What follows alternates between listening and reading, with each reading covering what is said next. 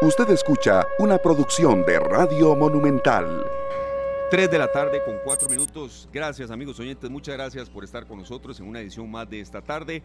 Hoy volviendo a nuestro horario habitual. Muchas gracias de verdad por estar con nosotros en esta lluviosa tarde de 16 de noviembre, un día especial, un día en el que bueno, las lluvias se resisten a irse, un día en el que hemos estado también muy pendientes de toda la información referente a este partido contra Panamá que será a las 9 de la noche. Por supuesto que tendremos contenido de ese programa con la información más reciente con nuestros compañeros de deporte eh, de Deportes Monumental y recalcamos la hora es a las 9 de la noche. Todavía hay algunas dudas de la gente. En una muy lluviosa tarde, plagada de presas, plagada de muchos accidentes de tránsito, también mucha precaución en carretera. Nos hace un reporte aquí en menos de 30 segundos que nos acaba de llegar José Rodríguez en la zona de Santo Domingo. En el puro antiguo bar Mi Taberna no hay pasos hacia Santo Domingo, hay un choque de un tráiler y un vehículo para que tomen rutas alternas. Gracias a don José que nos da este reporte. Y hay otro también de un carro varado en las inmediaciones de la Pozuelo, ahí cerca aquí, de, ya entrando hacia la, recta que viene aquí hasta Central de Radios, sí hay muchos accidentes, hay mucha presa, hay mucho frenesí en las calles y esto pues va a ir así eh, conforme se vaya entrando más el mes de noviembre y por supuesto ni se diga en diciembre. Gracias de verdad amigos oyentes por estar con nosotros, Julián Aguilar, un servidor Esteban Aronne y Sergio Castro, en nombre de todo el equipo de esta tarde de Radio Monumental, dándoles la más cordial bienvenida. Saludos, don Sergio. Buenas tardes, Esteban, Julián en Controles y a quienes nos acompañan en Radio Monumental, la radio de Costa Rica. Una tarde en la que la lluvia se hace presente. Bueno, está desde la mañana, ¿verdad? Lloviendo y hay que tener mucha precaución. Estos días los accidentes, muchos de los accidentes que vemos es por venir bumper con bumper. Claro, sí, sí. Y, tal vez en, una distracción, viendo el celular, porque queremos tomar una ruta alterna o porque queremos ver un mensaje o una llamada, atender. En ese descuido chocamos con el vehículo de enfrente en lugares en donde primero no podemos correr y segundo estamos muy cerca de, los vehículos que, que, tenemos ahí en, carretera y eso es algo que debemos de tener siempre eh, presente, guardar la distancia. Encuestas, muy importante, el carro que uno tiene al frente, uno tiene que verle mínimo, verle las llantas que están tocando la carretera y todavía hacerse un poquito más para atrás. Si uno lo que ve es la placa del carro o el bumper, ya está mal. Está demasiado cerca. Mal ahí. ¿Verdad? Así es que eh, muchos accidentes que hacen que nuestras carreteras se traben tienen que ver con estos descuidos. Claro, tengámoslo muy en cuenta, ¿verdad? Muchos de estos accidentes son menores, que prácticamente en una conciliación rápida la gente se puede poner de acuerdo, pero generan un efecto de cola que de verdad eh, es muy marcado. Entonces, muchísimas gracias de verdad a los que nos están reportando sintonía, también a nuestro compañero eh, apreciado, este, Sergio, siempre está con nosotros escuchándonos y, dándonos sus, consejos, sus sanas críticas también. Fabricio Santamaría debe estar ya con café, cuidando la garganta para el partido de la noche. Él estará por acá, nos dice don Fabricio Santamaría. Bueno, un saludo para Fabricio, un gran amigo también, aparte que compartimos el trabajo y compartimos micrófonos acá en Costa Rica, eh, son de esas voces imperdibles. o sea que no, no deja uno de reconocerlas cada vez que sale Fabricio al aire, uno sabe. Sí, sí, de verdad, un, referente también en la locución comercial. Gracias, Fabricio, por el reporte de sintonía. Y gracias, amigos, ustedes eh, que están con nosotros en eh, sintonía. Ya vamos a entrar de lleno con el primer tema y agradeciéndole mucho a la invitada que está con nosotros, precisamente incluso fuera de Costa Rica. Pero, serio, vamos a ir poco a poco también, eh, no toda la, agenda musical de esta tarde, pero sí mucho de Navidad, que de verdad son canciones muy lindas. Bueno, esta tiene una particularidad, hay marimba, ¿verdad? Y eso tiene que ver, empieza tocando una puerta, dicen UPE UPE, ahí nos damos cuenta que es un mosaico tico, Navidad a la tica, ¿verdad? Uno toca la puerta y dice, tendrán quequito navideño, tendrán tamales, ¿qué habrá? ¿Verdad? Cuando y ahora el cafecito no puede ser con ya a partir de ahora, Esteban, el café uno espera que tenga un detalle ya navideño. Algo más, algo más también ahí, sí, sí, ya, ya nos vamos adentrando de verdad en esa época que, que bueno, eh, eh, es una época en la que hay de todo, hay sensaciones de mucho positivismo en la gente, hay otras de depresión, hay otras de ansiedad, hay otras de mucho cansancio y hay otras también de mucho agotamiento, pero, pero sí, yo creo que en términos generales es una, es una época que, a la gente le gusta mucho, ¿verdad? Eh, pero también aquí en esta tarde, en, el menú de, de, agenda que vamos a tener de analistas, vamos a respetar también las creencias de todos y las sensaciones de todos. Le agradecemos muchísimo a la doctora Ivania Serrano, que está con nosotros. Ella es psicóloga, vicepresidenta del Colegio de Profesionales en Psicología, para hablar de este tema que ella atendió desde, muy temprano, eh, no hoy, sino ayer, ya que hicimos el contacto para que nos pudiera eh, dar toda su referencia como especialista eh, y que ayer les habíamos prometido a ustedes, amigos oyentes, el síndrome del burnout, el síndrome del trabajador quemado. vamos a, definir un poco lo que la Organización Mundial de la Salud nos dice, hace referencia a la cronificación del estrés laboral, se manifiesta a través de un estado de agotamiento físico y mental que se prolonga en el tiempo y que llega a alterar la personalidad y autoestima del trabajador. En Costa Rica se estima que cerca de un 20% de personas lo sufren. Sin embargo, estas son cifras, la verdad, un poco eh, no tan frescas. Eh, son de un estudio que se hizo en el 2022.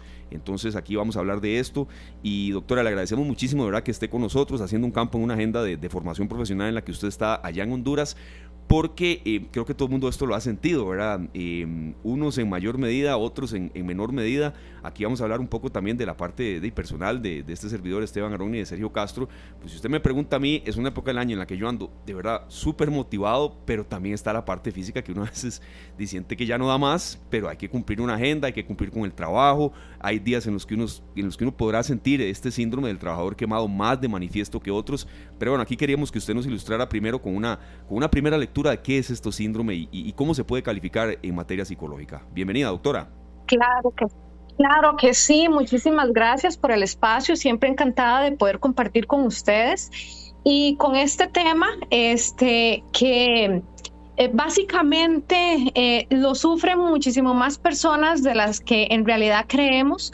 Es ese síndrome de desgaste eh, profesional, como en algún momento se llamó, pero que hoy se extiende a un agotamiento todavía más allá de lo profesional, porque cualquier persona podría sufrir de este burnout, que, si bien es cierto, es un agotamiento mental y físico, como lo decías, pero también emocional que se presenta como eh, el resultado de muchas exigencias agobiantes, de un estrés crónico o insatisfacción laboral académica o inclusive este aquí yo también metería a los cuidadores de personas con enfermedades, ¿verdad? Aunque si bien es cierto, esto no es una enfermedad en sí misma, sí se reconoce como un detonante de otros problemas de salud física y por supuesto de salud mental que se podrían agravar, ¿verdad? Eh, cuando una persona presenta este síndrome de, del desgaste o, burnout, eh, puede sentirse eh, constantemente agotada en su día a día, tener una actitud hostil sentirse inclusive un poco desmotivado, desmotivada o insatisfecho en su, en su trabajo o en su día a día este síndrome de, desgaste puede también estar acompañado de eh, una serie de síntomas eh, muy físicos, tales como, qué sé yo, dolores de cabeza, náuseas y dificultades para dormir, que muchas veces esto podría confundirse con otras patologías, ¿verdad? Y la persona empieza a asustarse porque dice, uy, ¿será que estoy teniendo cuadros de ansiedad, de pánico, bla, bla, bla, ¿verdad? Y es solamente que está empezando con un síndrome de desgaste emocional o con un burnout, dolores de cabeza, náuseas, dificultades para dormir. Entonces, es importante que nosotros en la prevención y en la, y en la promoción podamos reconocer y tratar de manera temprana este síndrome de desgaste, este que más adelante vamos a estar desarrollando cómo podríamos este, abordarlos, ¿verdad? Pero básicamente es todo esto, todas estas exigencias agobiantes de estrés crónico o insatisfacción que las personas podríamos experimentar. Doctora, eh, hace unos minutos escuché a un amigo eh, que me decía que no pudo atenderme porque estábamos, porque él estaba eh, pues enfrentando una crisis de ansiedad.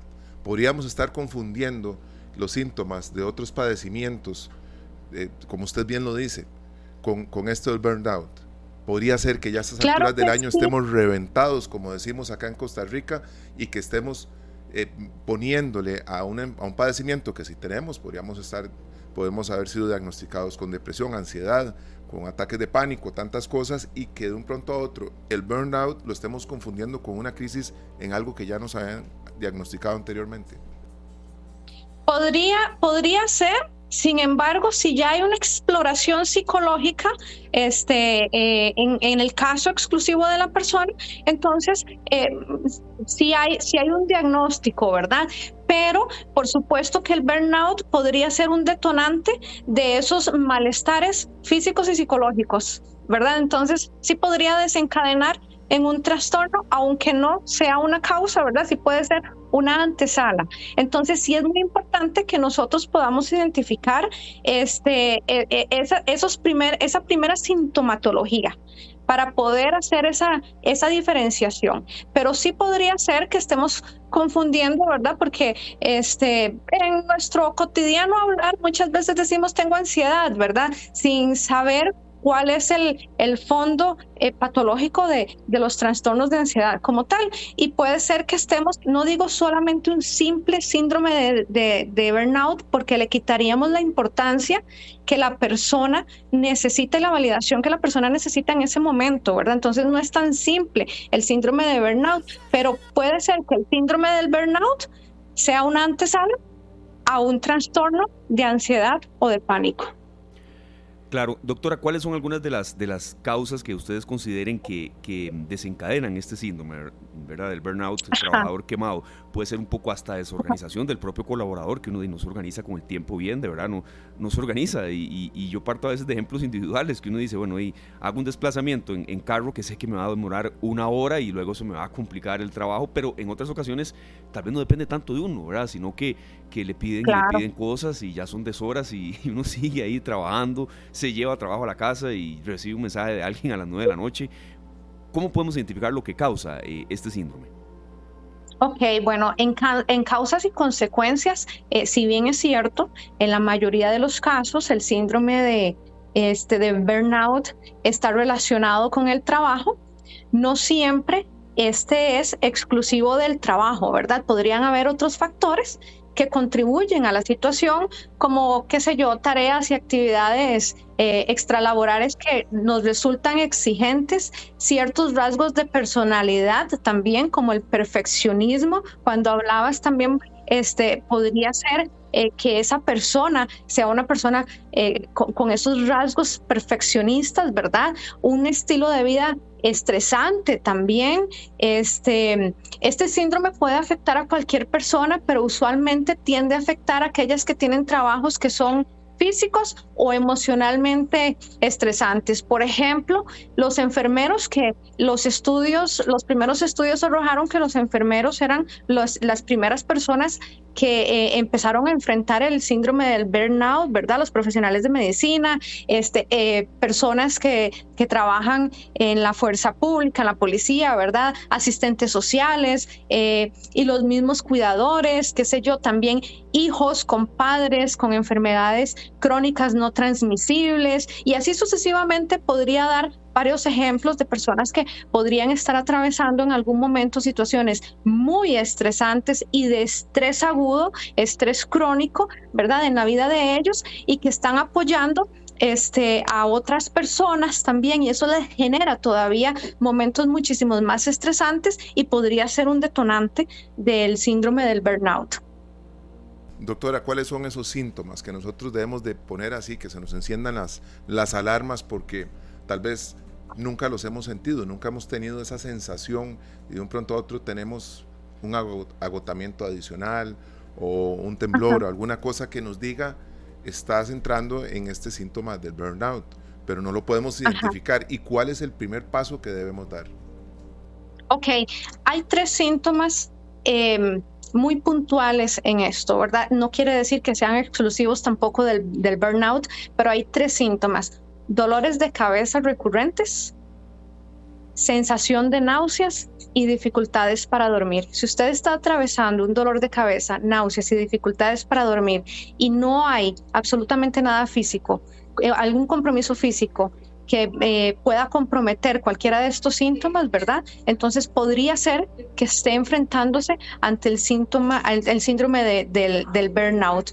Ahora bien, eh, eh, es importante y aquí quiero recalcar, aunque el síndrome del burnout, del desgaste profesional, este, no, no entre dentro de las características eh, de enfermedades, ¿verdad? Es importante que desde el 2022 sí hubo una inclusión por parte de la Organización Mundial de la Salud del síndrome del, del burnout en la onceava edición de la clasificación internacional de enfermedades, no como una enfermedad, pero sí como un síndrome, como una afección que pasó a ser descrita como un estado de agotamiento este, vital a, una, a un síndrome del burnout que no lo encontrábamos en el CI10, que es este, eh, em, el, los criterios diagnósticos este, de, de, para, para, poder identificar una,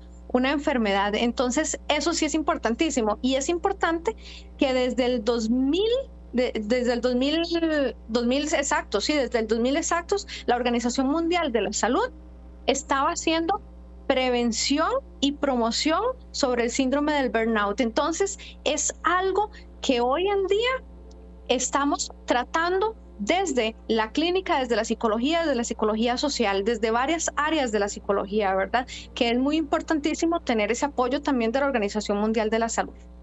Doctora, aquí nos consultan sobre el tema de la, gente eh, que es menor de edad, digamos, eh, burnout en, niños, en adolescentes, cuando ya viene esta etapa final de clases, que esto es un dolor de cabeza para padres, para hijos, para sobrinos, nietos, pero a la vez es una, es una época muy bonita también. Se puede presentar o está tipificado en adolescentes, en niños, eh, con toda la carga laboral y, perdón, académica que tienen más bien. Sí, bueno, vieras que existen eh, varios metaanálisis sobre las diferentes relaciones del burnout en varios factores causales, ¿verdad? Sin embargo, no existe una diferencia estadística para poder decir que sí o que no en ciertos factores. Lo que sí se puede decir es que los fines de año pueden ser un factor detonante del estrés agudo que la persona pueda trasladar a un burnout.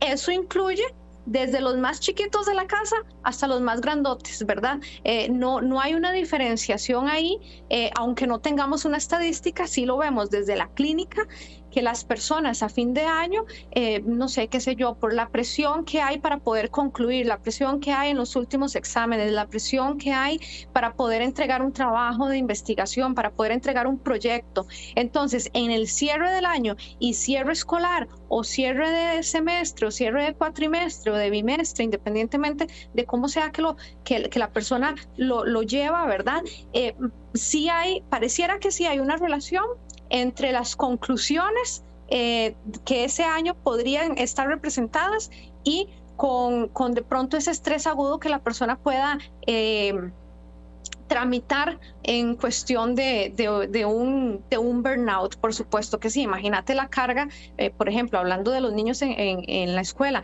imagínate la carga escolar de todo el año que ya se, se, está viendo tangible. y por supuesto, este podría ser un, un, detonante, aunque en, las, en, las diferentes, en los diferentes estudios de metaanálisis no se pueda ver estadísticamente concreto, ¿verdad? Pero sí podría ser. Conversamos con la doctora Ivania Serrano, psicóloga, sobre este tema que muchos, incluso ustedes, amigos oyentes, nos lo han solicitado, el síndrome del burnout trabajador quemado, cuando ya uno no da más. 905-222-0000. Julián, alguna consulta también que nos quieran formular por esa vía, bienvenida. Y gracias a las personas que nos están eh, dando eh, preguntas. Serio, hay unas más adelante que vamos a formular eh, sobre el tema de, cómo se controla, se cura. A ver, cómo, cómo se trata.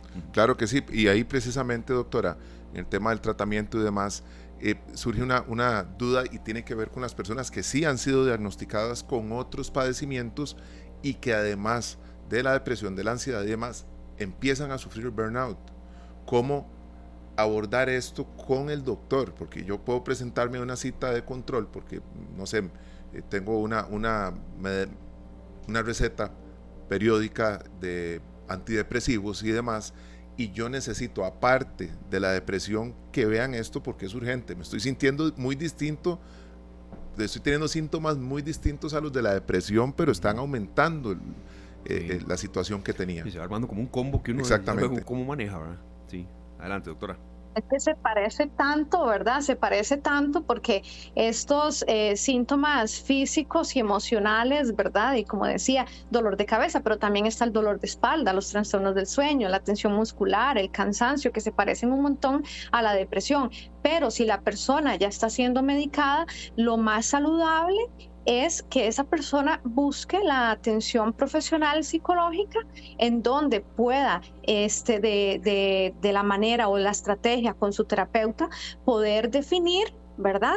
¿Qué es lo que está pasando, tramitando en este, en este momento de su vida y generar las estrategias para poder trabajarlo específicamente este, en un abordaje eh, psicoterapéutico. Entonces, esa siempre va, va a ser la, recomendación, ¿verdad? Porque ¿qué es lo que pasa? No es solamente el tema de los síntomas que se pueden mostrar, ¿verdad? Sino que eh, la persona podría eh, presentarse hostil, un poco violenta, este, y con poco contacto social y entonces empieza a ser señalada por la sociedad. Ay, pero es que qué chichoso. Ay, pero es que a ese no se le puede decir nada. Ay, pero es que está mal y todavía se queda solo, ¿verdad? Entonces también hay todo un contexto eh, culpabilizador y la persona se siente peor de lo que ya de por sí está, ¿verdad? Recordemos que este tema del burnout tiene mucho que ver también este, con los estímulos que la persona también está recibiendo. Entonces, tras de que tiene un estímulo que lo está haciendo eh, sentirse así de cansado y con toda esta sintomatología, recibir esta estigmatización social también es un generador y podría ser otro detonante para que la persona se sienta todavía peor, ¿verdad? Entonces, este, eh, es importante también que la persona eh, busque esa ayuda eh, profesional, porque también las personas afectadas podrían perder la confianza en su trabajo, sentirse improductivas, ya de por sí se sienten sobrecargadas y empezar a cuestionarse también su sentido de la vida. Y ahí ya empezamos a hablar de temas todavía más álgidos, más densos. Claro, 905-222-0000. Amigos oyentes, si tienen más consultas, 905-222-0000. Doctora, ¿qué tipo de tratamiento o de consejos se pueden dar? A mí me lleva un poco tal vez eh, no perder nunca de vista el tema de la actividad física, distraerse un rato, pausas activas, pero para eso está usted aquí en la entrevista, doctora. Ajá. Ojalá todo se pudiera este, tratar, ¿verdad?, con, con mantener horarios regulares de comida, este, realizar ejercicio, eh, la, la, prevención y la promoción de un estilo de vida saludable, sí, claro, por supuesto, pero también lo más importante y lo que yo también trabajo mucho, mucho, mucho desde la clínica es cuando nosotros estamos identificando una emoción, debemos de gestionarla si nosotros nos estamos sintiendo tristes, más allá de dejar la tristeza de un lado, darnos un espacio, permitirnos sentir la tristeza para poder resolverla. Ajá, muchas veces nos da miedo enfrentarnos a, a una tristeza, pero resulta que ese miedo debe de ser enfrentado y el dolor debe de ser también tramitado. Si nosotros tratamos de obviarlo, es como lo que yo le digo mucho a mis pacientes, es como ese vendedor de ambulante, ¿verdad? Que nos toca y nos toca la puerta hasta que lo atendemos. debemos de atender, debemos de atender la emoción. Y si no lo atendemos, va a seguir tocando ahí. Con la diferencia, doctora, que es que el, vendedor se puede aburrir y se va. Estos padecimientos no, se agravan. E, estos padecimientos se agravan o puede ser que se aburren y pareciera que se van, pero no los estamos tragando y en algún momento van a salir y de una manera peor, ¿verdad? Las verdades no dichas a tiempo se vuelven en verdades venenosas. Entonces es importante que la persona pueda tramitar las emociones apenas las pueda identificar, ponerle nombre a lo que estoy sintiendo. Esa, ese siempre va a ser mi recomendación. Póngale nombre a lo que siente. Si usted está sintiendo tristeza, bueno, identifique cuál es ese motivo de tristeza, cuál es ese detonante de la tristeza. Y empecemos a tomar este, em, eh, decisiones en función de una mejora. Y empezar a ser un poco más conscientes sobre lo que yo estoy recibiendo y los estímulos externos que yo estoy recibiendo en mi día a día. Si la comida, por ejemplo, es algo que me, que me produce este, un, detonante, ¿verdad? Y entonces veamos y revisemos por qué la comida. Si una relación de pareja, veamos y revisemos por qué la relación de pareja. Eh, cualquier otro, ¿verdad? Estímulo que nosotros podamos tener, tener por ahí de, fondo. ¿Qué es lo que me está haciendo a mí generar esta emoción y que podamos tramitar las emociones? Las emociones se tramitan. Claro. Doctora, una modalidad de trabajo que, llegó para quedarse o para combinarse es el teletrabajo. Ahora hay empresas que, ya después de, que se dio todo el efecto de la pandemia, lo combinan tres días en la casa, eh, dos en teletrabajo, incluso algunas prácticamente no volvieron, ¿verdad? Y esto viene todo el, eh, lo que representa el, ahorro de, eh, de alquiler de edificios y demás. ¿El teletrabajo puede incrementar este síndrome del, burnout o, no necesariamente? o cómo lo catalogan? ¿Cómo lo valoran?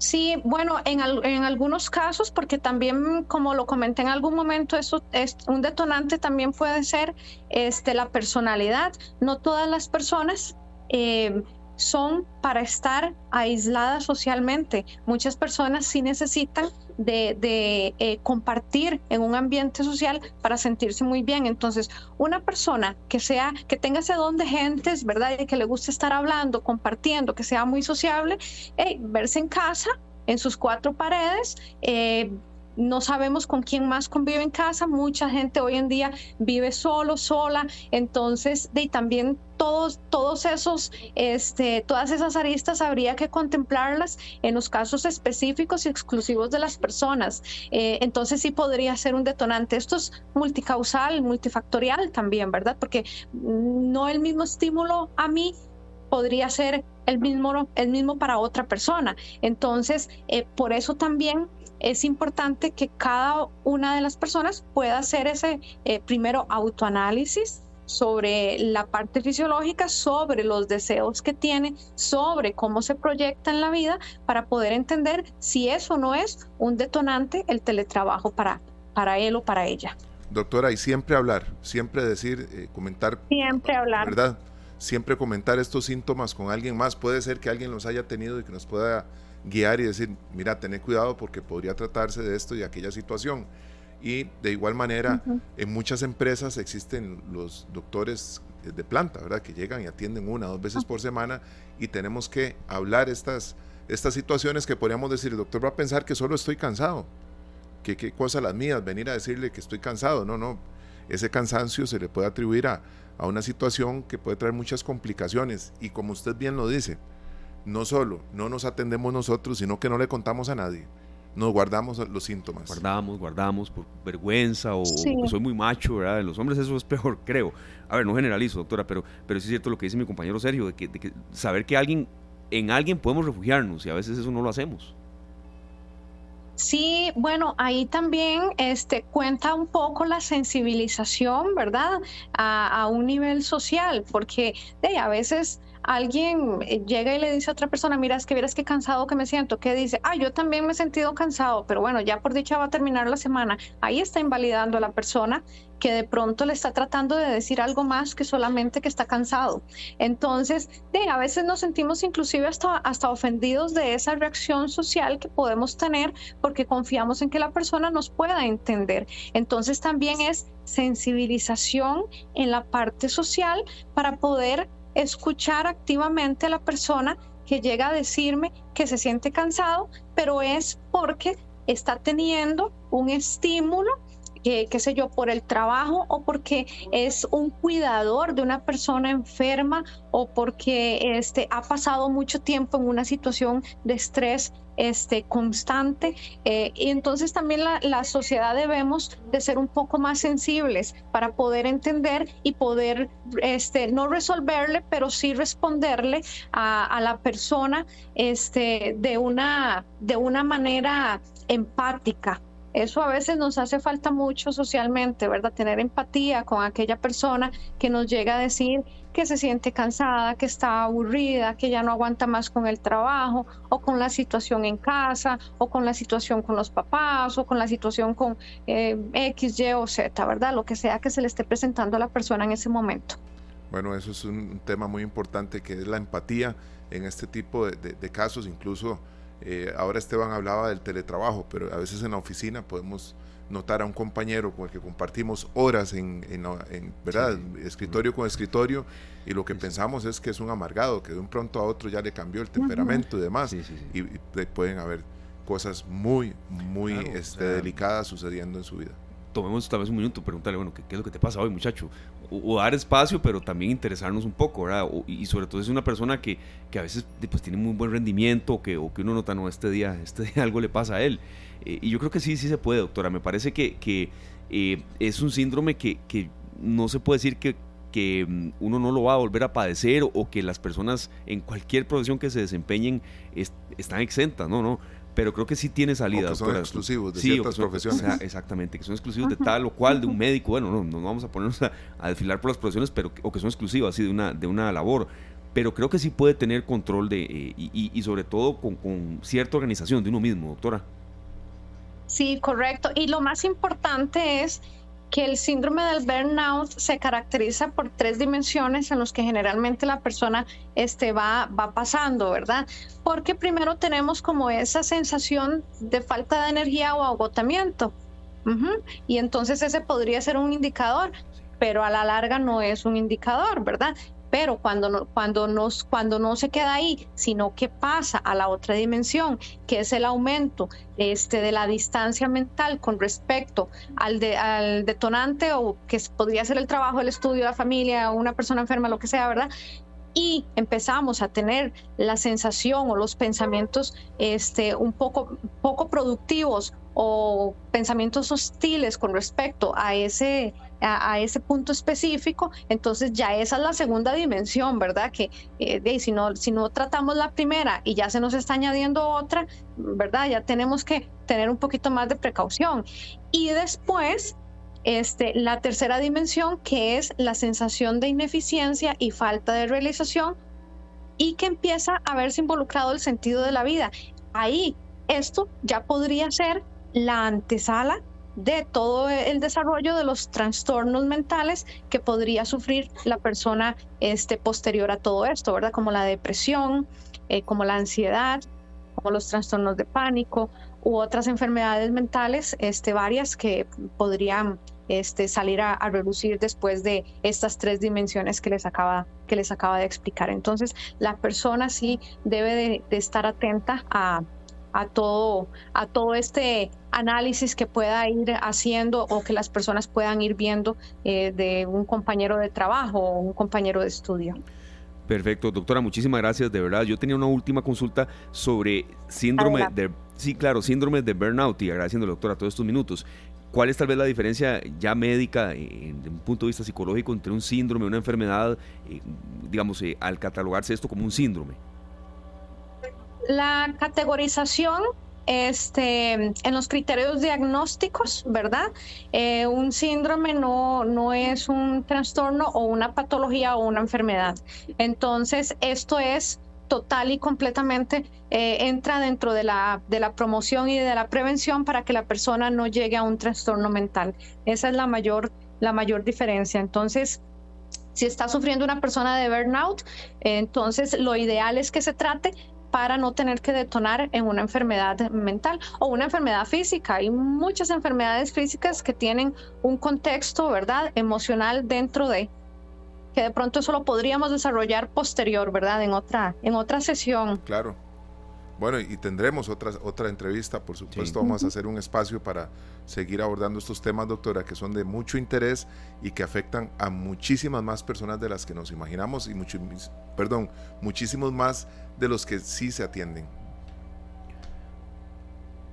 Muy amable, doctora. Con todo gusto, siempre es un gusto este, poder compartir los micrófonos con ustedes. Escuché que Costa Rica está de lluvia, aquí en Honduras está bastante rico, entonces disfrutaré por, por ustedes. Está bien, doctora. Está en Roatán, en un hotel de playa, ¿no? Creo que no. Ojalá, ojalá, ojalá no. Estoy en Tegucigalpa, estamos en el primer Congreso Centroamericano de Psicología que marca un hito histórico dentro de la psicología centroamericana. Entonces estoy muy contenta porque soy parte de, de, este todo el comité organizador. Entonces estoy aquí disfrutándolo, pero por supuesto sacando unos minutos para poder compartir estos temas tan importantes. doctora, muchas gracias y tendremos un nuevo contacto ahí más adelante. Gracias, de verdad. La doctora Ivania Serrano, psicóloga, vicepresidenta del Colegio de Profesionales en Psicología, hablándonos de este tema, Sergio y amigos oyentes, gracias de verdad a los que nos formularon consultas, ejemplos, incluso eh, de algunos que no quieren dar eh, a conocer su nombre, por supuesto, ¿verdad? Em, sobre el burnout, cuando ya la persona no da más y todavía hay metas que cumplir eh, y uno tiene que cuidar el trabajo, el sustento y demás. ¿Cómo actuar ante esto? Serio, algunos, mm, recordamos algunas claves de las que la doctora nos dijo, por supuesto, no excederse en el ritmo del trabajo, respetar las pausas para los descansos y la comida.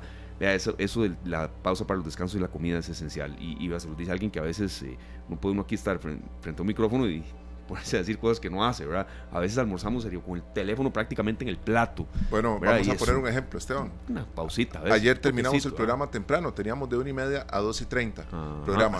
Y la decisión fue, eh, pues, realmente sabia. Bueno, primero agradecerle a nuestro amigo Leo Taxan del Sabor de mi Cuchara, ¿verdad? Que nos atendió súper bien, como siempre. Sí, ya recuerdo. Nos tiene muy buenas noticias, pronto las vamos a compartir, pero tiene que ver con esa decisión de, ¿ya almorzaste? No. Y yo estuve a punto de decir, no, como más tarde. Claro, ese como más tarde era, dejar el almuerzo para las cuatro y media, cinco de la tarde, porque me iba a dedicar a otras cosas e, e, iba a postergar el almuerzo, que de por sí ya era tarde, ¿verdad? Sí, sí, sí. Entonces nosotros siempre tenemos que tener claro que en este tipo de, situaciones tan cotidianas deberíamos de marcar unos límites y decir, no voy a almorzar después de tal hora, pretendo almorzar en, estos, en este espacio, porque después entro a trabajar, tengo el programa en Monumental, y, así, Esteban, porque hacemos del almuerzo como si fuera ponernos el reloj. Digamos, con flexibilidad, habrá días en los que yo de verdad de almuerzo con, la computadora encima, necesito prepararme para esa entrevista, es un tema que no domino del todo, la agenda no me lo permitió, la lluvia, un choque, pero que no sea esa la tónica, ¿verdad? Ayer, por ejemplo, si yo eh, cogimos, fueron cinco horas de almuerzo, ¿verdad? No, no, no. no, no, pero hasta el café llegamos. Quitando el chascarrillo no duramos ni media hora, de verdad, pero fue una pausa que pudimos hacer y cae bien. Hoy fue todo lo contrario, digo, es un día en el que hay que... lo que queremos decir con esta parte es que, eh, que no sea un hábito eh, siempre andar así, andar apurado, que uno no tiene tiempo ni de comer, ni de, ni de contestar una llamada, ¿verdad? Porque si no, el cuerpo va pasando factura. Otra de las, de las eh, em, recomendaciones para el tema del síndrome, no serio, no, es que aquí está la gente esa así, ¿verdad? No fueron cinco horas de almuerzo, serio, por supuesto que no. No, no, no, pero, pues, pero sí 40 minutos duramos, sí, sí, sí. sí. ¿Cómo es la gente? A separar el ámbito laboral del personal, aprendiendo a desconectar al finalizar la jornada laboral, realizando actividades que lo faciliten, sí, tratar de que cuando ya usted se llevó trabajo, ya no más, ¿verdad? Pero repito, como siempre, con algún tipo de excepción, o sea, habrá un momento en el que incluso usted y yo, serio, si algo pasó, si un temblor, un terremoto, qué sé yo, y hay algo de trabajo que tenemos que hablar, nada pasa que sea las 9 de la noche, pero que no sea la tónica de todos los días. Y esta sí es muy importante que usted la consultó a la doctora, sería buscar apoyo familiar y social, fomentando encuentros y actividades en grupo. No nos guardemos las cosas, siempre hay alguien al que podemos acudir, sea de la familia, sea este, em, em, de algún Em, familiar cercano, algún, alguna amistad. Entonces creo que, que eso sí es, esencial, tratar de buscar apoyo. Estaremos de verdad estos temas de eh, ansiedad, de, psicología, de síndrome del burnout, otros más que vienen por ahí en camino, eh, tocándolos en esta tarde, siempre agradeciéndole a los especialistas y también a ustedes que nos ayudan a seleccionar los temas con los que llegamos, por ejemplo, hoy 16 de noviembre en esta lluviosa tarde. Bueno, nosotros tenemos más música para ustedes. La Navidad llegó. Ayer hablamos de una canción que tiene versiones en español, en francés, en inglés, en muchos idiomas. Eh, se le llama el, niño del tambor, el tamborilero. Y también en este caso, vamos a ver, Esteban, si no que me corrija quien me escucha, porque la que tenemos es una versión en francés, L'enfant au tambour. Au tambour. Qué, bueno, qué buena. Jairo. dice Julián que lo repito otra vez, habla francés. No, ya, ya, la próxima va en, va en portugués. Oui, oui. Esta, Aquí tenemos a Jairo con una versión espectacular del tamborilero. Ya regresamos con más en esta tarde. 3 de la tarde con 53 minutos. Gracias, Julián. Continuamos acá en esta tarde escuchando a Gandhi. Serio, un piezón de ellos, El Invisible. Y aquí estamos comentando que eh, de ojalá que se escuche también de Gandhi hoy en la noche lo que, lo que otro gol, otro gol, otro gol esa, esa canción de, de ellos eh, icónica, que, todo el mundo la recuerda cuando juega la selección nacional. Ahí sí, Julián nos habilita el, micrófono de don Sergio Castro o Sullivan. Adelante, don Sergio. Claro que sí, Esteban, acá estamos nosotros listos siempre con la buena música de Gandhi. 30 años tiene esta banda haberse formado y como nos contó hace, hace algunos meses que tuvimos a Luis Montalbert por acá, eh, han tenido situaciones en las que como hermanos, porque ya son hermanos después de tanto tiempo, se tratan así, se ponen de acuerdo y dejan atrás cualquier cualquier diferencia que hayan podido tener, mantener una banda 30 años, mantener la unidad no es fácil. Así es que con la buena música de Gandhi nosotros regresábamos del corte comercial. Por supuesto que ya más adelante en el bloque de la selección nacional que tendremos con nuestro compañero Alex Mazón, que por cierto nos está pasando ya eh, muchos datos muy frescos de, la selección, de dónde está en estos momentos, de una posible alineación.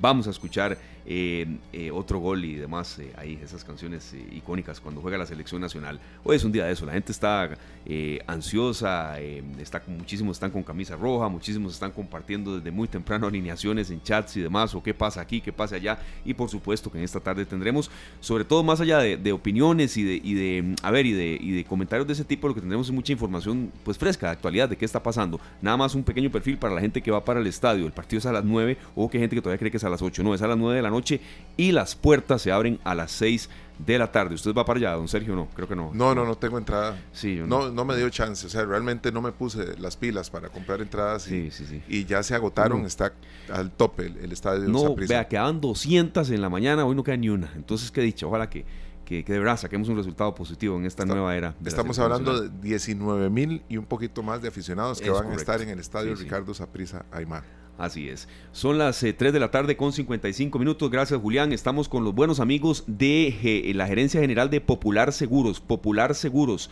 los beneficios que tiene para la población costarricense el tema de los seguros. Hay que estar muy atentos, de verdad, cuando, cuando tenemos eh, algún bien, alguna propiedad, cuando tenemos una grande, mediana o pequeña empresa para esto, ¿verdad? Y le agradecemos muchísimo a doña Joana Montero Araya que está con nosotros. Ella es la gerente general de Popular Seguros. Bienvenida esta tarde, doña Joana. Gracias por estar con nosotros acá en Monumental, la radio de Costa Rica, en el espacio esta tarde. Y yo creo que una pregunta inicial es, ¿qué es Popular Seguros y desde cuándo pues están ustedes brindando todos los servicios a la población costarricense? Muy buenas tardes. Mucho gusto, un placer de saludar a toda la audiencia que se encuentra escuchándonos en este momento. Eh, Popular Seguros es una correduría que es parte del conglomerado financiero del Banco Popular y ya tenemos 14 años en el mercado. Ya hemos adquirido suficiente experiencia para asesorar muy adecuadamente a nuestros clientes.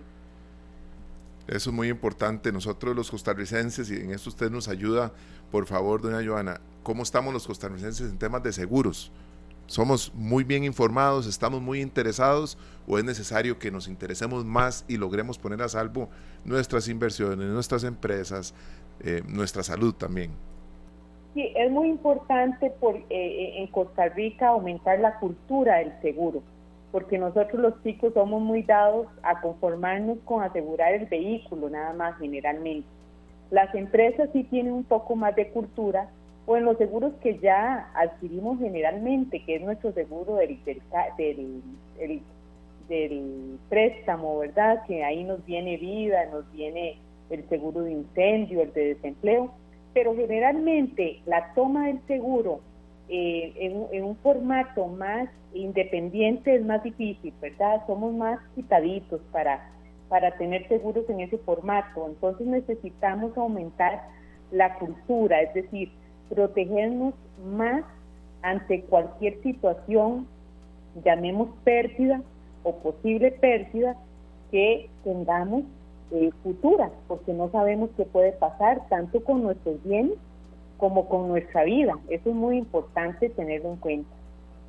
Claro, doña Joana, ¿cuáles son tal vez algunos de los de las causas que ustedes tienen detectadas por qué el costarricense a veces no asegura un bien? Yo sé que tal vez la gente puede decir, de muchacho, porque no tengo capital para hacerlo, pero créame que en otras en otras ocasiones sí la gente lo tiene y, y, cuando ya mm, sufre alguna emergencia es cuando se da cuenta de, bueno, ¿por qué no lo hice antes? ¿Por, ¿Por qué creen ustedes que a veces somos un poco reticentes a hacerlo? Somos un poco tímidos a hacerlo por falta de conocimiento eso es muy importante. Por eso nosotros en Popular Seguros queremos que las personas conozcan más qué es lo que hay en el mercado, qué se tiene, ¿verdad? Para poder proteger estos seguros o estas, estas situaciones que nosotros nos pueden pasar en la vida o en nuestros bienes. Es importante conocerlos. Creo que ahí es donde está quizás el reto más grande como país. Esto eh, nosotros venimos con un con un monopolio de seguros por años, ¿verdad? Y hace desde el 2008 se nos abre el mercado y nos ofrecen ya una oferta mucho más amplia. En este momento el país cuenta con 12 aseguradoras y una oferta de 800 productos. pero la gente no los conoce. En alguna medida, solo el 5% de la población conoce de seguros y eso es muy importante estar replicándolo. Y gracias por el espacio que me da hoy para poder comentarle a la gente sobre esta, esta posibilidad que tenemos, esta amplitud en, en los cuales las empresas también tienen un gran rol en ese sentido. Claro, doña Joana, nosotros, eh, es en, términos de empresas, pero en la casa a veces eh, dejamos pasar el tiempo, como bien lo decía usted, aseguramos el carro y ya podemos asegurar nuestra, nuestra casa, nuestros bienes, nuestros eh, tenemos un cuadro que nos costó mucho dinero. Eso es parte de, los, de las ofertas que tiene el Banco Popular, seguros para que ustedes, uno pueda asegurar cosas que considera valiosas y que sería bueno que estén respaldadas. Sí, podemos asegurar, por ejemplo, estar seguro de incendio. Ese seguro nos permite asegurar inclusive la casa, el menaje de la casa, ¿verdad? Eh, eh, también aprovechar las asistencias que trae el seguro, porque normalmente los seguros, por ejemplo, trae la ayuda para el fontanero, para hacer una llave nueva en caso de ser necesario, em, en caso de alguna canoa obstruida, todo ese tipo de servicios nos los, da el mismo seguro. Por ejemplo, ese, que le comento es, es de daños en, todo lo que es el tema de incendios, pero hay muchos más que, que podemos eh, eh, proteger a la gente, ¿verdad? Eh, póngale que también en, los pymes, las empresas que a veces son dirigidas por una sola persona, que es una persona física con actividad lucrativa, para ellos también hay eh, eh, productos y microseguros especializados que les pueden cubrir el día a día, las asesorías que ellos tienen, la parte legal, mercadeo, ¿verdad? Eh, los seguros que están vinculados, por ejemplo, a la ciberseguridad, que ahí hay muchísimas oportunidades. Eh, tenemos seguros, por ejemplo, que ayudan a que este riesgo de fraude que, eh, que existe hoy por hoy muy frecuente, riesgos, por ejemplo, en, en, en, las, en las tarjetas de crédito, ahí hay problemas en todo lo que es ingeniería social, llamada tripartita, somos víctimas de mucho ataque, ¿verdad? Hoy por hoy. En las pymes eh, tenemos un alcance mayor, son, por ejemplo, pérdidas por interrupción del negocio, hay eh, otros costos de recuperación de los datos, por ejemplo, que en una pyme eso es muy delicado. Eh, la defensa de sanciones regulatorias, es decir, que cuando tenemos que ir donde un abogado, y defendernos de la situación que nos está acusando un tercero, poder tener ese soporte. También eh, todo lo que es eh, crime, ¿verdad? Todo lo que está eh, con los fraudes, como le comentaba por teléfono, o pérdida reputacional, porque eso, por ejemplo, en grandes empresas es un elemento fundamental, tener estas coberturas de ciberseguridad. Hablamos con doña Joana Montero, quien es eh, gerente general de Popular Seguros. Doña Joana, hay una consulta que yo quería hacerle acá con respecto al tema de las empresas, ¿verdad? Porque está bien cuando, cuando ya es algo de uno, eh, pero cuando usted ya es cabeza de una empresa, debe saber que alguna mala decisión en cuanto a no asegurar un bien o algo que tiene que ver con el funcionamiento puede afectar a toda una colectividad, a gente que tiene trabajo, ¿verdad? Y, bueno, ahí, ahí ya hay gente que depende de, de decisiones que puedan tomar cabezas de una empresa. ¿Qué tipo de opciones hay para seguros empresariales, eh, Joana? ¿Qué tipo de, beneficios se pueden dar? Claro, bueno, Popular Seguros eh, tiene una oferta muy amplia en este sentido para, para las empresas pequeñas, medianas y grandes y todo lo que es la economía social. Por ejemplo, para empresas de eh, productoras de energía, hay seguros especializados para ellos. Eh, tenemos también responsabilidad, por ejemplo, de directores y oficiales, que nos cubren todas aquellas pérdidas por responsabilidad civil, por ejemplo, los daños reputacionales y cualquier pago administrativo causado por algún impacto que le hemos eh, brindado a ese tercero, ¿verdad?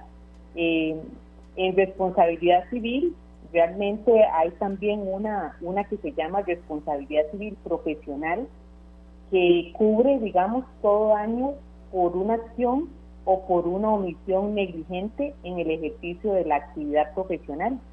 Eso es importante, ¿verdad? Porque puede haber algún, alguna omisión o alguna acción que perjudique a esa persona y la empresa ya eh, el, efecto de tenerlo seguro le da continuidad en el tiempo, ¿verdad? Ya no es que tiene que cerrar porque ahora tiene que pagar una indemnización de tanto monto a ese accidente o a esa situación que le provocó al tercero, sino que ahora con el seguro su empresa puede continuar.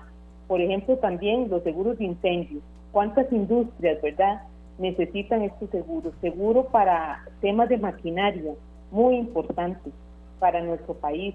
Equipo electrónico, por ejemplo. Y toda la flotilla de vehículos, por ejemplo, que tenga una empresa, también tenemos eh, eh, sombrillas o seguros que puede cubrir, eh, por ejemplo, una empresa que tenga varias sucursales, el seguro le cubre para diferentes espacios, digamos, con una sola póliza en, en, en vehículos, por ejemplo. Y en otros aspectos también, es decir, hacemos pólizas que puedan llegar a ese nivel y que eh, el dueño se pueda ahorrar costos importantes y por eso asesoramos muy bien al cliente con un análisis de riesgos especializado realmente. Claro, eh, la situación de una empresa no es la misma de otra, igual en una casa, doña Joana. Así es, así es, no, no es la misma, ¿verdad?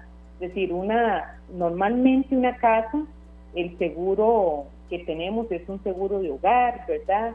para robo, para, para incendio, terremoto, todo ese tipo de, daños que pueda tener la casa, que se las cubre el seguro. Y el menaje, por ejemplo, que nos roben el menaje, eso es importante. Claro. En una empresa es otro nivel, ¿verdad? Es otra, son otros análisis de riesgos que hacemos, porque sí hay muchos frentes, ¿verdad? De riesgo, como por ejemplo desde el parqueo, donde llegan nuestros clientes, eh, la puerta donde va a entrar nuestro cliente, ¿verdad?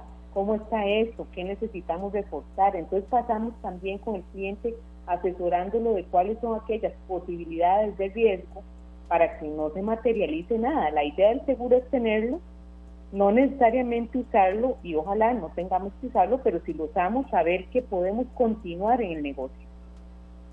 Claro, hay un oyente por acá, este, doña Joana Leo Díaz, que nos dice que eh, que es muy simple, son caros los seguros, se refiere a eso. Y eh, aquí no filtramos, de verdad, es un aporte que nos está dando respetuoso, pero yo siento que a veces no, no es tan así. Es decir, puede haber opciones que los bancos brindan eh, que eh, hagan más flexible el pago, que sean un solo tracto. Es decir, entendemos que la gente a veces diga, yo no me aseguro o no tengo algo asegurado porque es muy caro, pero ¿es tan así realmente, doña Joana? Quieres que no, realmente es como un concepto que se ha como que se ha ido dando en el tiempo en alguna medida por falta de conocimiento de, la población. Pero cuando usted entra a ver las opciones de pago, hay pagos dosificados en 12 meses, por ejemplo. Entonces, usted un carrito lo puede pagar en 12 meses o lo puede asegurar por kilómetros. Todo eso existe ahora, más con la pandemia existieron muchos cambios que le permitieron a, al, al, digamos, a las aseguradoras ver de qué forma hacían eh, productos más adecuados a las necesidades de la población. Y eso fue un cambio, por ejemplo, que se dio, que si usted está en teletrabajo, hoy puede asegurar su carrito con, con, con un seguro por kilómetro, ¿verdad?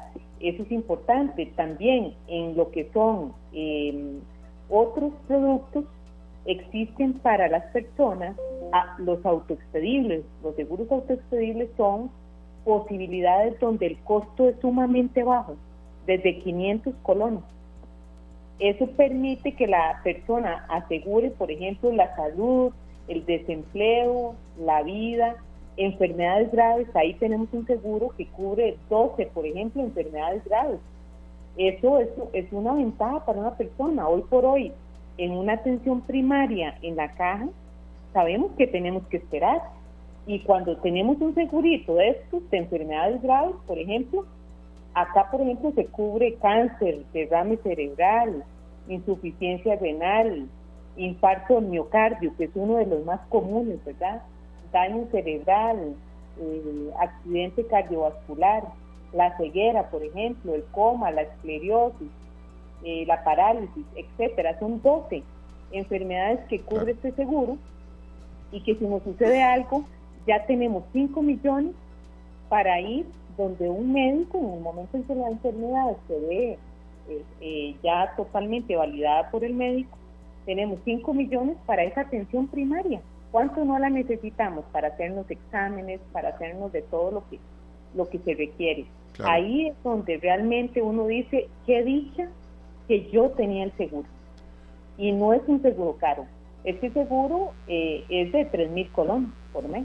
Bueno, y uno, por ejemplo, podría con este seguro tener acceso a servicios médicos que no tienen que ver con enfermedades ya diagnosticadas, sino con un tratamiento que yo quiero iniciar un tratamiento dental o empezar a verme un tema, qué sé yo, físico, eh, ir donde un fisioterapeuta y demás en ciertas clínicas y hospitales. Tenemos otros, por ejemplo, hay uno que se llama Muévete Seguro, que es un seguro para, para los huesos, ¿verdad? Cuando tenemos algún, alguna situación en, en los huesos, hay, hay posibilidades de tener coberturas de gasto médico por accidente, porque nos caímos y nos quebramos, ¿verdad?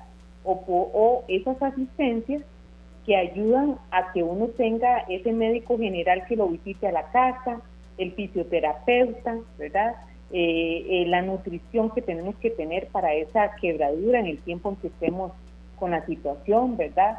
Y ahí hay planes, se escogen diferentes tipos de planes y vieran que este Muévete Seguro, se llama el seguro, no tiene edad. Usted lo compra para cualquier edad. Esa es una gran ventaja, ¿verdad? Es decir, sí existen opciones en donde nos dan la posibilidad de acceder a servicios médicos de primera etapa en donde estamos con alguna posibilidad de cubrir todo ese, ese proceso de, de, gasto, ¿verdad? Ese gasto que se nos viene en ese primer momento como emergencia. Doña Joana, otra consulta de un oyente por acá. ¿En qué consiste el seguro del desempleo? Por supuesto, entendemos el, sentido de la consulta de la gente. El desempleo todavía está en niveles altos en nuestro país, aunque ha habido tendencia a la baja. Pero, eh, ¿en qué consiste ese seguro? Bueno, básicamente el desempleo eh, es una cobertura que cubre el despido con responsabilidad patronal o también la incapacidad temporal extendida, ¿verdad? Es decir, uno puede en esos casos asegurarse con este seguro. También cubre eh, la, muerte accidental, gastos médicos, por ejemplo, eh, telemedicina para tres miembros de la familia del asegurado. Vea que no llega solo ahí, a ese, a ese punto, sino que también cubre más allá de, ¿verdad? Porque sé que voy a estar desempleado. Eso es una, una ventaja porque me deja eh, con las coberturas por un periodo de tiempo mientras yo puedo volver a reinstalarme, ¿verdad? Claro que sí, doña Joana, mucha, muchas opciones para poder entrar nosotros en este mundo de los seguros y tenemos que ir a Popular Seguros para que nos atiendan y nos asesoren. Hay tantas cosas que tenemos al descubierto que necesitamos realmente tener un respaldo, que cuando algo suceda podamos eh, tener cómo recuperar o también atendernos. ¿Cómo contactar a Popular Seguros? Excelente, sí, eso es un punto importantísimo. Al ser nosotros parte de un conglomerado financiero, tenemos eh, eh, la posibilidad de que a través de todas las oficinas del Banco Popular, las personas ahí, por ejemplo, puedan adquirir cualquier seguro autoexpedible, eh, pedir información de cualquier seguro que tengamos también nosotros a través de nuestros corredores. Es muy importante siempre el contacto directo con nosotros para tener una cercanía. El WhatsApp, por ejemplo, es el 8815-0782. 8815-0782. También nos pueden escribir a popularseguros.bp.si.cs o bien eh, visitar la página web muy importante, www.popularseguros.com. Repito, www.popularseguros.com. Bueno, ya esta información la tenemos, incluso ya la compartimos en nuestra transmisión en vivo en Canal 2 Costa Rica, en Facebook, para que ustedes ingresen a Popular Seguros Y ya saben, el WhatsApp 8815-0782 para obtener más información y en cualquier sucursal, sucursal perdón, del Banco Popular pueden acercarse eh, y obtener la información que ustedes requieren para adquirir un seguro. Esto sería en la plataforma de servicios, ¿verdad? Exactamente, en la plataforma de servicios de cualquier oficina del banco o bien en ese WhatsApp ya es directamente en Popular Seguros, en la correduría. Ahí les atendemos y les damos toda la información, ya sea a través de una visita de un corredor, una llamada de un corredor, lo que necesiten. Nosotros tenemos también seguros que se pueden comprar en formato digital y en la página web que les comenté, www.popularseguros.com, tenemos cinco seguros inclusive el viajero que es tan usado, ¿verdad? Ahí lo pueden comprar. Y el estudiantil, ahora que vienen las las, las matrículas de los, de los niños. Es muy importante que visiten eh, la página y lo compren ahí mismo en línea. Sí, sí. Un seguro es como, a veces se cataloga hasta, de verdad, eh, doña Joana, hemos escuchado esa expresión como un flotador en el mar. Cuando uno algo ocupa, para sobrevivir prácticamente. Entonces, exacto, sí, totalmente. Es la continuidad de, de, el contar con un presupuesto, ¿verdad? Porque a veces eh, andamos alcanzados y esto permite enfrentar cualquier situación que tengamos. Por eso es que hay que culturizarse, hay que siempre recordarle a la población la necesidad de contar con seguros. Se dice que los países más desarrollados del mundo son los que más se aseguran y es porque siempre van a tener el ahorrito ahí para poder enfrentar cualquier situación futura eh, que, suceda, ¿verdad? Perfecto. Muchas gracias, doña Joana Montero, gerente general de Popular Seguros. Que esté muy bien por allá. Muchas gracias. Muchas gracias. Un feliz día para todos. Igualmente, muchas gracias, doña Joana. Gracias, de verdad, conversábamos con doña Joana Montero Araya, gerente general de Popular Seguros. Y sí, en serio, eh, me gustó mucho incluso las consultas de, que nos eh, dieron algunos amigos oyentes eh, de verdad uno entiende cuando la gente diga, pues, con costos uno sale en la quincena o, uno es propietario de una empresa, pero de verdad hay algunas opciones para asegurar bienes que eh, se van dando, eh, a ver, mensualmente, quincenalmente, semanalmente, y entonces el golpe económico no es tan fuerte, de verdad no es así. Sí. También las opciones que dio doña Joana que tienen que ver con la salud. Sí, ¿verdad? correcto. En algunos momentos, tal vez en un periodo de nuestra vida laboral no estamos asegurados y necesitamos tener un respaldo para alguna eventualidad, ¿verdad? Y nos hablaba de seguros que van desde los 3 mil colones en adelante. Sí, correcto, que es una cifra que quede manejable, de verdad. Tratar de hacerle esfuerzo. Muchas gracias a los amigos de Popular Seguros de Costa Rica. Son las 4 con 17 minutos, don Julián. Nos vamos a la pausa, no sin, no sin antes agradecerle a don Rolando Castilla, reportando un choque en Atillo 4. Sergio, usted va para esa zona, mucho cuidado. Antes de llegar donde están realizando los trabajos, la Uruca hacia Zapote que están complicando bastante el paso. Verá serio que en esa parte de circunvalación hay mucho choque de esos, de esos menores que usted decía, por no guardar distancia. por Ahora, precisamente, venía yo en camino y, encontré un, accidente que uno dice, qué lástima, porque en realidad eh, fue un descuido, ¿verdad? Fue un descuido en ese bumper a bumper en, que uno se vuelve a ver para algún lado o no sé, se desatiende el volante y, y el golpe tal vez, aunque sea mínimo, muchos necesitan reportar lo que llegue el tráfico, que llegue la aseguradora. Bueno, y si le pasa esto a usted también sería bueno que tenga un seguro de Popular Seguros, ¿verdad? Porque puede suceder en cualquier momento que uno, en un descuido, Esteban, en una esquina, en, en, la circunvalación, en un lugar como esos, en donde el tránsito se pone muy lento, estoy casi seguro que el accidente se pudo haber evitado de esos, de esos que son sí por puro descuido. También vemos algunos que son por falta de cortesía. ah, eso sí, eso hay muchísimo. Eso hay muchísimo y esta de verdad es una época del año en la que sí, habrá mucha gente que anda alegre, que anda con empatía, con solidaridad, pero en calle se viven situaciones complicadas, ¿verdad? Viene, eh, ya salimos más o menos, ¿verdad? El tema de las presas cuando se venían esos fuertes, pero fuertísimos aguaceros y también cuando eh, la otra parte eh, es ahora por las presas estas ya que se forman en diciembre. Esteban, necesito hacer una pregunta así directa porque hemos visto muchos TikToks y muchos comentarios del periodismo en Panamá en torno a nuestra selección de fútbol. Claro. Como que por dos partidos que hemos perdido con Panamá, no sé si son más de dos o tres, no sé.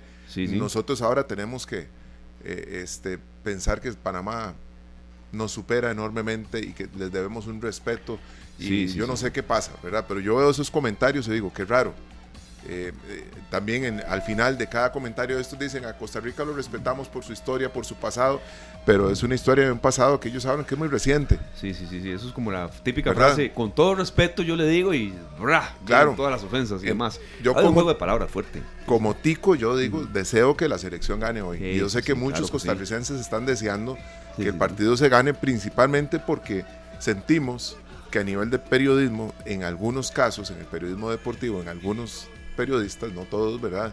Pero es como si la selección de Costa Rica ya no sirviera para nada. Claro, como, como que de verdad quedó en un pasado el, tema de los buenos resultados. Y si bien es cierto, Panamá está mejor que nosotros en el ranking de la FIFA, bueno, vamos a, a ir con todo, de verdad, tratando de empujar las buenas vibras en esta nueva etapa ya al mando de Gustavo Alfaro como entrenador. Por supuesto que también respetando al rival, teniendo en cuenta que Panamá ha crecido muchísimo, que ya no es para nada fácil enfrentarlos. Y ya después de la pausa tendremos un bloque destinado a la selección nacional. Pero sí pica un poquito. Ah, claro que pica, claro que pica, ¿verdad? Y ojalá lleguen los jugadores y, ¿verdad? Usando una palabra que todos nos van a entender, se muerdan, porque sí, sí, han picado muy fuerte. Hay declaraciones muy calientes y siempre son normales en este tipo de choques. Siempre, sí, siempre hay, siempre hay pero que bueno, se puedan canalizar de forma positiva. Vendremos con alguien que todo lo que puede saber don Alex Mazón de esto, ¿verdad? Entonces, y, con mucho también, serio, de información de utilidad para la gente que va al estadio. Qué dicha que el, que el Ricardo Saprissa va a estar llenísimo. Hubieran hecho ese cambio del Nacional para el otro estadio y, y a esta hora hubieran habido 15 mil entradas vendidas y no resultó. No queda ni una, ni una. El asunto es que no volvimos a llenar el Estadio Nacional. Sí, sí, sí. sí. ¿Verdad? Y eso es un tema, ¿verdad? No volvimos a llenar el Estadio Nacional. Sí, sí, sí. Y tenemos esa tarea pendiente, pero vamos nosotros... A a Alex también. Exactamente, vamos con Gandhi. Hoy se puso de moda Gandhi, pero con esta canción refrescamos el fervor por nuestra eh, selección nacional de fútbol. Esperemos que ganen, apoyar todos. Nosotros andamos con la roja puesta hoy por lo mismo. Así es, venimos Aquí está. lo decidimos y vamos a la pausa. Venimos ya con todo el bloque destinado a este partido. Información que usted, amigo oyente, necesita saber. Como monumental a la cabeza, son las 4 con 27 minutos y estamos escuchando la música que nos mueve a los costarricenses cuando la CEL está lista para enfrentar un nuevo compromiso. Y esta tarde, pues nosotros no nos vamos a quedar por, por fuera, Esteban. Tenemos que motivar también a, a, los amantes del fútbol y a los que apoyamos y seguimos a nuestra selección también. Por supuesto, nosotros eh, siempre, de verdad, muy contentos cuando el programa es de dos horas y nos permite abordar toda la temática que siempre tenemos en esta tarde pero sabemos que en Costa Rica se desayuna, se almuerza y se respira fútbol. Todos somos entrenadores. Yo soy portero, imagínense. Sería, no sé, bueno, cosa más terrible. Y nuestro querido Alex Mazón, por cierto, eh, siempre eh, anuente a ayudarnos y, darnos no solo datos, también para ilustrar este tipo de entrevistas. Siempre nos gusta mucho dar datos eh, y sobre todo también de la manera que debe ser, con especialistas del tema y dándolos bien. Alex, es un gran gusto que esté con nosotros. Perspectivas de esta nueva era de don Gustavo Alfaro. Yo más adelante voy a dar mi opinión también. Es un partido difícil, complicado, una serie difícil y complicada. Panamá está 44 en el ranking de la FIFA, nos supera. Costa Rica está en estos momentos en el puesto 46. Tal vez algún parámetro general, ¿no, Alex? Y luego ya, por supuesto, vamos a preguntarle algunas cosas de quién va a ser de lo que se sepa el capitán, algún posible 11. Pero ¿qué nos puede decir de, de esta nueva era? Que arranca con nada de fogueo, Es un partido eh, definitivo, tanto el de hoy como el que viene en Panamá para ir a la Copa América del año entrante. Bienvenido Alex y gracias siempre por ser parte de esta tarde. Eh, saludos Esteban, para usted, para Sergio, para Julián Aíña en la cabina Millennium de Monumental. Pues sí, es un partido bravo, es un partido bravo que hace unos 25, 30 años uno nada más decía, bueno, le metemos tres o le metemos cuatro. Hoy no, hoy para, para nada, más bien empezamos a pensar, uy, ojalá no nos hagan gol, ojalá que por lo menos saquemos el triunfo, ojalá que el árbitro aquí o el árbitro allá. ¿Cuál es la principal ventaja que tiene eh, Panamá? Usted la, hace unos instantes insinuó algo, sin partidos de fogueo nosotros. Señor Christensen tiene ya un proceso de tres años, jugadores de muy buen nivel y creo que es un equipo que no se va a intimidar, que no se va a asustar en el estadio Ricardo Zaprisa, que por cierto aquí estamos, estamos en Tibás, estamos a unos tres kilómetros si acaso del estadio Ricardo Zaprisa. Llovió en horas hace un rato, pero ya en este momento eh, cesó la lluvia y esperemos que a las nueve de la noche pues sea una noche sencillamente espectacular, Esteban y. Buenas tardes, don Alex, qué placer escucharlo acá en esta tarde, de verdad que siempre eh, es un honor y esta selección tiene una particularidad, si bien es cierto, no se ha fogueado, hay algunos jugadores que estuvieron con, la sub-21 en estos días. Recientemente pues jugaron juntos, ¿verdad? Sí, sí, sí, sí. Y, y, de alguna forma en sus equipos han jugado juntos también. Lo que pasa es que como grupo, como grupo, hoy Panamá nos lleva mucha ventaja. Y hoy en escenario deportivo lo decía y lo he dicho en otras ocasiones. Yo sé que esto me crea una serie de criterios en contra, pero hoy el futbolista panameño es mejor que el futbolista tico. Con todo respeto para los nuestros, tenemos que salir y desarrollarlos de mejor forma. Hoy también hablábamos con Percival Pigot, ex eh, futbolista de la selección panameña, hoy comentarista, y nos decía, y la principal falencia que ha tenido Costa Rica, que ha dejado de asistir a las Copas del Mundo, sub-17, sub-20, procesos olímpicos, algo que Panamá sí ha ido en los últimos tiempos, de ahí que yo me atrevo a decir que el futbolista panameño se está desarrollando mejor que el futbolista tico. Sí, Alex, de verdad, aquí Sergio y yo coincidimos con usted y no por el hecho de que, esté con nosotros y que siempre nos ayude en estos análisis. Yo, voy a, dar un, breve comentario y adelante después usted, eh, Alex y Sergio, por supuesto, y los, y los amigos oyentes, gracias por los reportes que nos dan. Nos piden información de utilidad, por supuesto. Las puertas del estadio se abren a las 6 de la tarde, el partido es a las 9 de la noche. Ojo, que las calles van a estar bien complicadas ahí en la zona de Tibás. Las puertas ya, Están, ya, están complicadas, ya están complicadas. De hecho, ya desde las 3 de la tarde empezaron a cerrar calles este, y, ya hay calles complicadas. El acceso en los alrededores del estadio Zaprisa no es fácil. Y otro detalle que le puede interesar a la gente, va a haber comidita ahí en el estadio para que eh, no tenga usted que irse hasta su casa allá desamparados o tenga que irse a Guadalupe, a Zapote o a Moravia o de donde es usted, sino que se puede ir al Zapricia y ahí come, ahí hay puestos de comida. Don Alex, usted que ha estado en, varios o en bastantes eh, encuentros, eh, ¿cómo ve el ambiente en torno al estadio Zaprisa? Porque tenemos muchos años de no estar viendo un, un torneo como estos, un partido como estos en ese estadio, en ese estadio emblemático para la selección, que en muchas, eh, en algunas eliminatorias nos dejó frutos y que realmente es más positivo que negativo el, el ambiente para la selección en un estadio como el Ricardo Saprissa. El retorno de la selección a, a Tibás, ¿cómo lo ve? ¿Cómo lo siente en el ambiente en estos momentos allá? El estadio a nivel de equipos es el que más impone, el estadio Saprissa. Le puedo decir que me era indiferente que se jugara también en, el Estadio Nacional, porque también impone el Estadio Nacional. Eh, el, Estadio Saprissa impone, es decir, es un estadio que hace su diferencia. Si usted tiene un equipo competitivo, si está a un mismo nivel del rival y empieza a meter esa gradería, le cuento que eso impone. Eh, a favor del equipo local y evidentemente en contra y sobre todo con el arbitraje por medio. Bueno, hoy habrá VAR, Hoy habrá este chequeo de acciones polémicas donde aparecerá eh, el VAR y su respectiva eh, sentencia, por así decirlo. Pero si no tenemos un equipo competitivo, por más estadio y por más lleno y por más empuje que haga la afición, no hay nada que hacer. Sí, sí, yo, yo, siento, Alex, que eh, ha habido buenos resultados y malos en ambos escenarios, tanto en el Saprisa como en el Nacional. ¿Verdad? Yo sí quería hacer un breve comentario, Alex, con respecto a eso que usted mencionó de la calidad de los jugadores panameños y costarricenses. Me parece que, aquello de que tenemos excelentes jugadores y, a veces no sé qué tipo de, comentaristas exceden en esto, eh, que porque hacen una buena jugada en el campeonato nacional ya son cracks, eh, debe tratarse con mucho cuidado. Yo siento que no estamos plagados de buenos jugadores, me parece que no es así, que podrá haber unos cuatro o cinco que de verdad destaquen bastante Incluso podemos ver que, muchos de los que hoy podrían formar parte del once titular no son, eh, eh, son de aquí, son jugadores que, militan en el campeonato nacional y no fuera de Costa Rica. Pero me parece, Alex, que tampoco, y lo, va a hacer corto de verdad, porque usted es el especialista, tampoco teníamos una selección con tan mala calidad para algunas de las presentaciones que se hicieron con el señor Suárez, Luis Fernando Suárez, que se vuelva a Costa Rica, que se va a vacacionar y nos deje divisas. Me parece que no era para tanto tampoco. Pero sí, sí, me parece que hoy eh, el equipo de Panamá tiene un poco más de calidad que nosotros. Y, me hago responsable totalmente de lo que estoy diciendo, don Alex. Pues de eso se trata. Para algo uno es especialista y para algo uno vive el día a día tratando de tener información. Vea, yo he sido un crítico y tengo muchísimos enemigos Eh, pero aquí no estoy para ser amigos, aquí estoy para dar criterios y, para, y por eso me pagan. Eh, con la prensa mexicana, eh, con la prensa mexicana que yo la veo muy tendenciosa.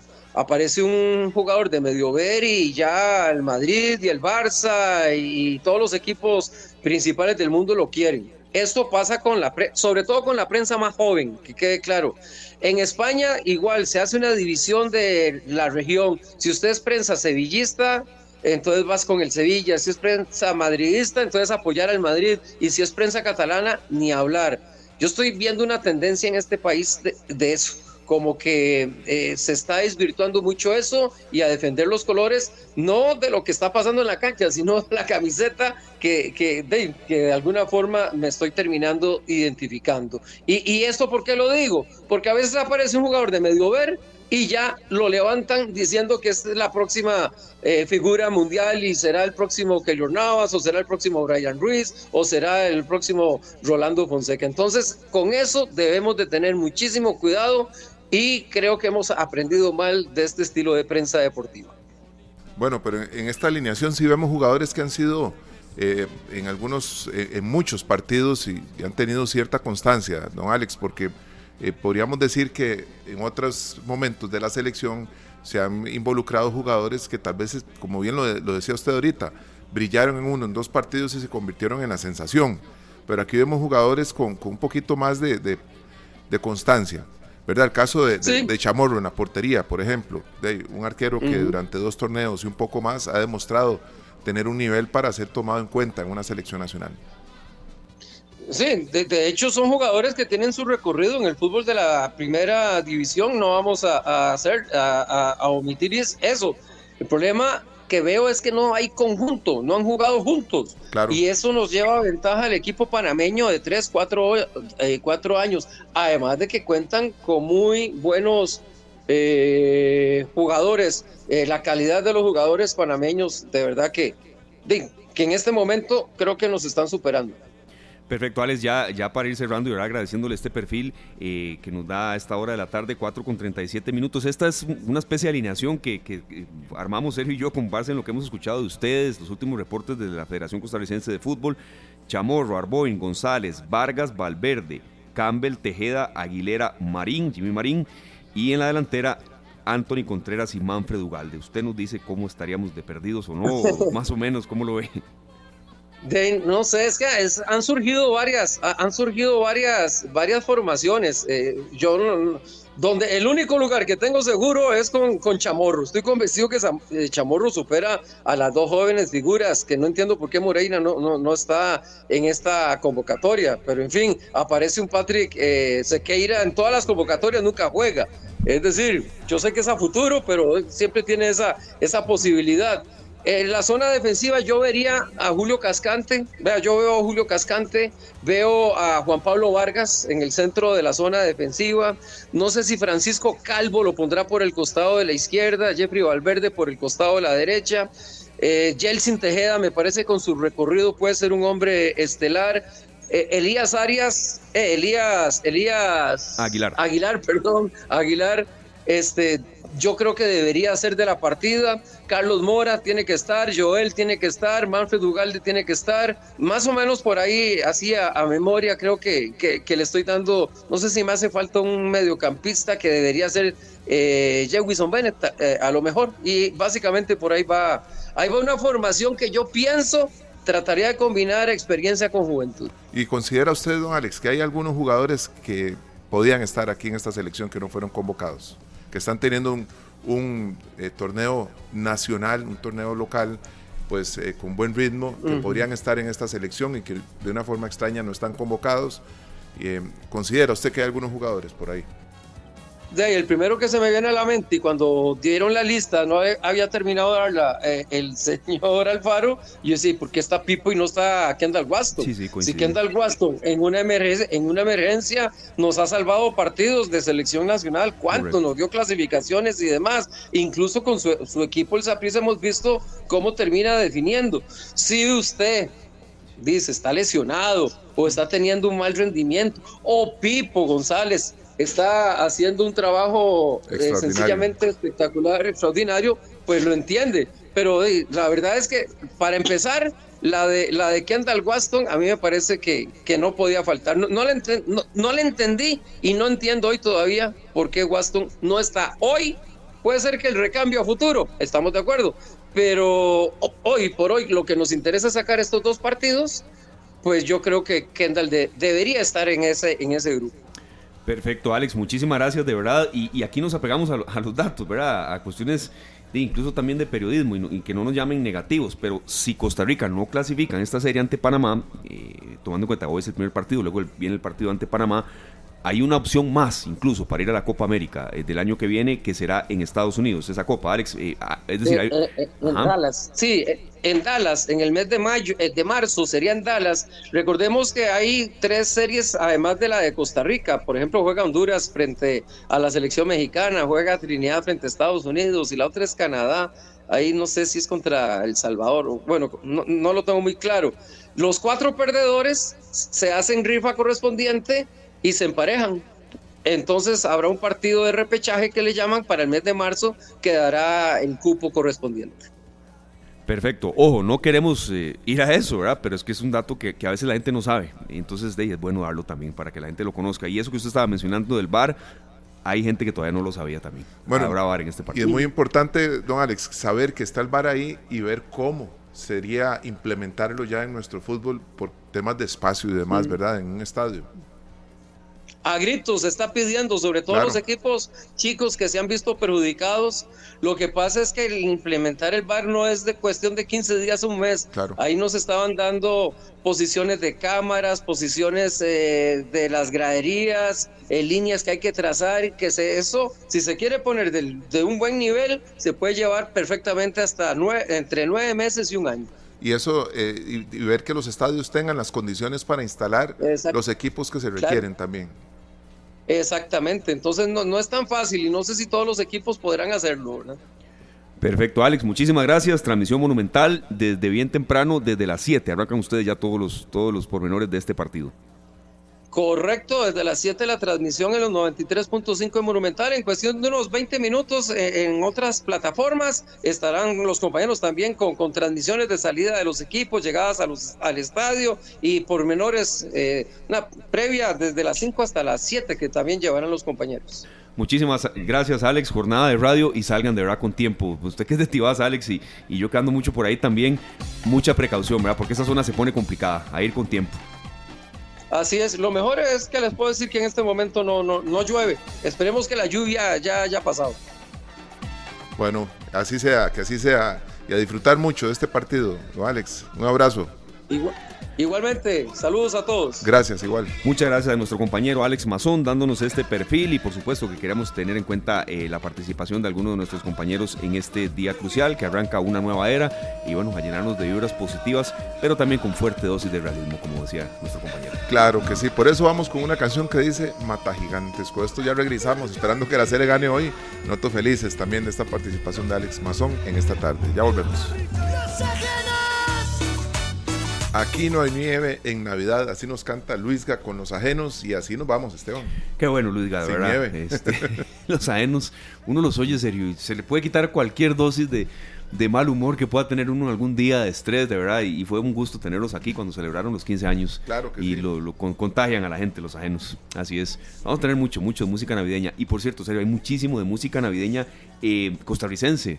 Aquí le piropearon la música a una, una de nuestras oyentes. Ah, buenísimo, buenísimo. Sí, ahí encontramos música lindísima como es el mosaico Tico, Navidad de la Tica, también con marimba y demás. Saludos a doña Lisa Díaz, así es. De verdad, los, apreciamos mucho, amigos oyentes. Gracias por haber estado con nosotros, a Julián y a los compañeros de Canal 2 por todo el soporte técnico. Paciencia en carretera, de verdad, hoy va a ser un día muy complicado. Si están por la zona de Tiba, de Guadalupe, Santo Domingo, todas esas partes, pues se complican, ¿verdad? Van casi 22 mil almas para el Estadio Nacional y bueno, a permanecer muy pendientes de toda la programación de Radio Al Estadio Zaprisa. Al Estadio Zaprisa, correcto. Al Estadio, Al Ricardo Zaprisa, ahí, ahí, va a estar la selección jugando después de muchos años. Correcto, es que en el Nacional es la final del torneo de Copa, que ahí sí ya tengo una entrada. Eso es para este sábado. el sábado a las 8 de la noche, Se va a poner bueno este Vea, serio, así es, así es este país. Por más que estemos enojados, que esto, que el otro, que nos vaya mal en algún partido, para muestra un botón y por eso en esta tarde el tema del fútbol siempre buscamos darle algún ángulo, ¿verdad? El estadio de Saprisa hoy lleno. el Estadio Nacional está a punto de llenarse. Entonces, bueno, te entender que también es un tubo de escape y que ojalá eh, eh, el sábado haya paz, de verdad, que no haya ningún tipo de violencia, ni mucho menos, pase lo que pase, que el domingo sea un día normal y que, bueno, por supuesto que tengamos un resultado positivo en este arranque de la era de don Gustavo. A tener mucha paz también en casa, que no haya violencia doméstica, que son datos que cada vez que juega la selección se disparan. Esperemos que haya paz en los hogares también, a disfrutar del fútbol de nuestro país y de las cosas maravillosas que nos trae la buena música. También nos vamos con los ajenos. Aquí no hay nieve en Navidad, ni aquí ni allá, en ninguna parte de Costa Rica. parte de Costa Rica Feliz tarde, gracias. hay mucha felicidad. Que la pasen muy bien. Este programa fue una producción de Radio Monumental.